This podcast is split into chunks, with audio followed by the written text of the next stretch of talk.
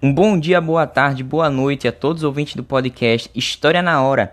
E hoje nesse episódio em que eu falarei novamente sobre renascimento, humanismo, mas hoje com a perspectiva filosófica. Como é que vão estar os comportamentos dos filósofos, de, dos pensamentos de Platão, de Aristóteles nesse período? Como é que vai tudo estar se comportando em meio a esse período de transição da Idade Média para a Idade Moderna, que a gente sabe que foi um período lento, um processo gradual, em que os fatores que desencadearam esse processo, eles são econômicos, políticos, religiosos, artísticos e também filosóficos. Mas e aí, meu caro ouvinte, como é que vai ficar toda essa situação? E é sobre esse assunto que a gente vai debater hoje no nosso podcast com um olhar filosófico, nesse nosso bate-papo. Então, meu caro ouvinte, eu peço que você aperte seus cintos e vamos viajar novamente para o período do renascimento cultural ou seja, o retorno das ideias greco-romanas, mas com a perspectiva voltada para a filosofia. Então vamos nessa. Bom, os filósofos, nesse período renascentista, estavam com liberdade para expressar aquilo que eles sentiam, estando baseados nas ideias de Platão e de Aristóteles, por exemplo. O ser humano ele precisava ser uma pessoa intelectualizada, ou seja, o desenvolvimento das considerações artísticas também teriam que seguir essa ideologia. A medicina irá crescer nesse período, com o estudo dos cadáveres, e as considerações científicas estarão agora em conflito com a reforma protestante. Mas, com todo esse conflito, com todo esse choque, qual é o ideal do homem renascentista? Bom, é aquele que confia em suas capacidades e trabalho para desenvolver todos os seus talentos e não deixa de fora de sua zona de interesse. E além disso, ele é motivado pela curiosidade e imaginação. Bom, podemos citar figuras importantes, como Da Vinci, que pintou Mona Lisa, A Última Ceia, estudou muito matemática, anatomia, e ele desenhou pela primeira vez um bebê dentro de um útero. Ele trabalhou como arquiteto e engenheiro militar, inventando assim os precursores dos paraquedas, do helicóptero e do tanque de guerra, por exemplo. Mas a grande influência está no humanismo, ou seja, a valorização das capacidades humanas, essa capacidade subjetiva, existindo assim uma redescoberta dos pensamentos da antiguidade de Aristóteles. Perceba a relação da antiguidade clássica com Aristóteles. Então, esse profundo esforço para reconhecer os estudos, ou seja, a coleta, a tradução de obras recém-descobertas, estava em bastante vigor nesse período, trazendo assim para a Renascença o aprofundamento do ser humano, o aperfeiçoamento dele no âmbito da intelectualidade. Assim, a gente pode desenvolver alguns pilares para o humanismo, dentre eles o homem de ação, o realismo, o classicismo, uma atitude crítica, o individualismo. Além disso, a ideia da virtude ativa, a ideia de Aristóteles de praticar boas ações. Bom, as obras clássicas, elas tratavam de problemas e interesses que eram experimentados por toda a humanidade, como por exemplo no período socrático, ou também conhecido como período clássico. Assim, podemos perceber a importância da autonomia intelectual, ou seja, um intelecto único e que deve ser mostrado. E o indivíduo ele tem em si toda a potência necessária para ele alcançar o que ele quer. Então note a presença do humanismo, da capacidade humana nesse período. Bom, assim a gente pode notar também a presença da sabedoria e da ética, e também dessa autonomia virtual que eu acabei de, de relacionar, que também ela pode estar ligada com a recusa de aderir passivamente ao que é tradicionalmente ensinado, ou seja, vai desenvolver uma postura crítica e questionadora, cada um passando assim a ter a sua responsabilidade, já que esse humanismo já estava ali em ascensão, estava crescendo bastante. Lembrando que estamos falando de um período do fim da Idade Média e o início da Idade Moderna. Assim, podemos também ligar todo esse conteúdo à recusa de estudar somente a fé, por isso eles vão buscar também a filosofia aristotélica. Dessa forma, o indivíduo ele vai ter em si toda a potência necessária para alcançar o que ele deseja, o que ele quer, os seus objetivos. O humanismo ele vai começar a valorizar as diferenças entre os indivíduos, ou seja, aquilo que é único e próprio de cada um. E esse individualismo vai ter ênfase na dignidade humana. Note que esse individualismo é diferente do egoísmo. Note aí os conceitos que são um pouco diferentes. Bom, o objetivo da educação humanista é desenvolver a virtude no ser humano, ou seja, desenvolver o lado altruísta, o lado que pensa no futuro. E esses humanistas, eles associavam, assim como Aristóteles, o desenvolvimento justamente pleno do ser humano a uma vida cheia de virtudes. Assim, essas virtudes quais são?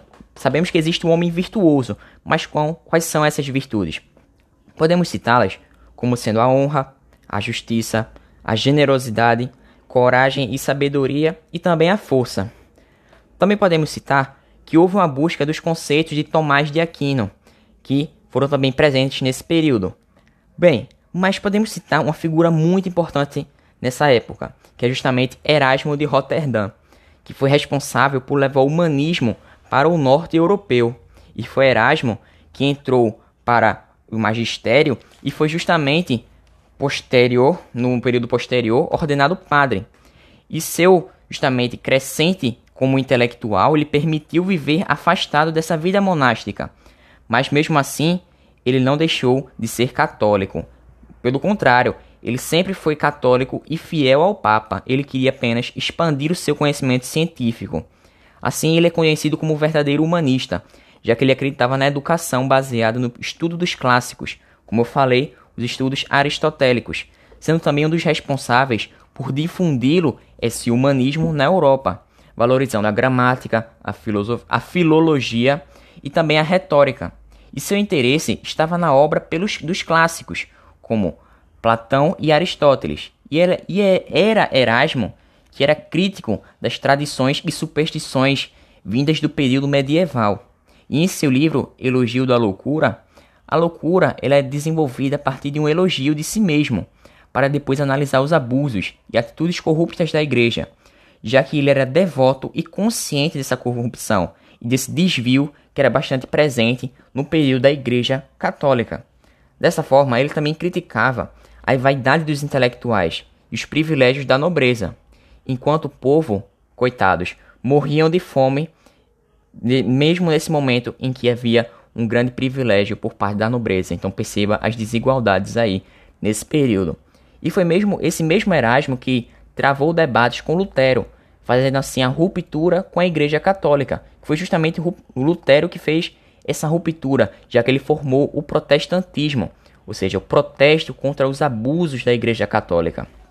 E a gente também pode citar que no livro Livre Arbítrio ele vai criticar a intolerância religiosa e ele ia em oposição a Lutero. Tudo deveria ser atribuído a Deus e nada ao homem. Bom, existia justamente esses conceitos no livro Livre Arbítrio.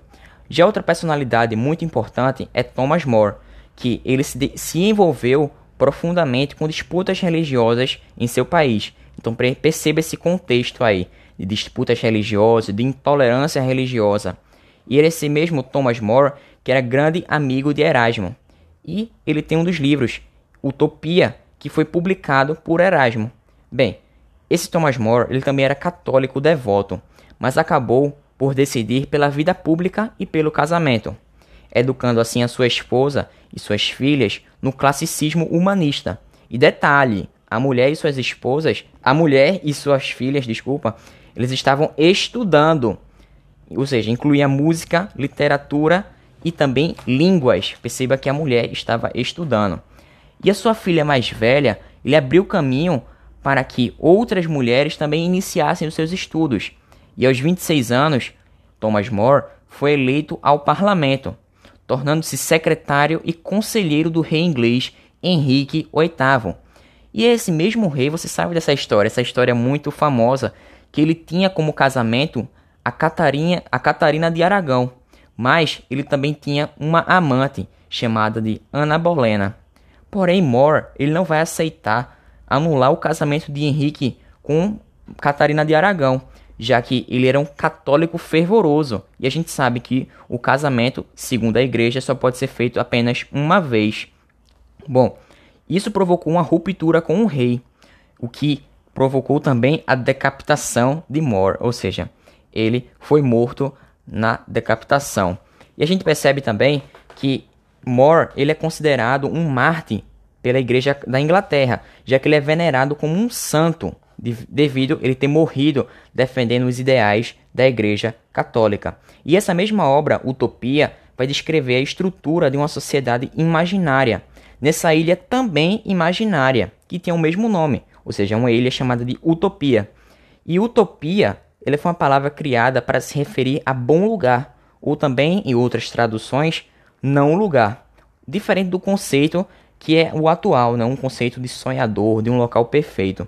E nessa ilha, o homem não tinha maldades, ou seja, a utopia ela se torna icônica e passa a ser reproduzida com exatidão pelos humanistas da época.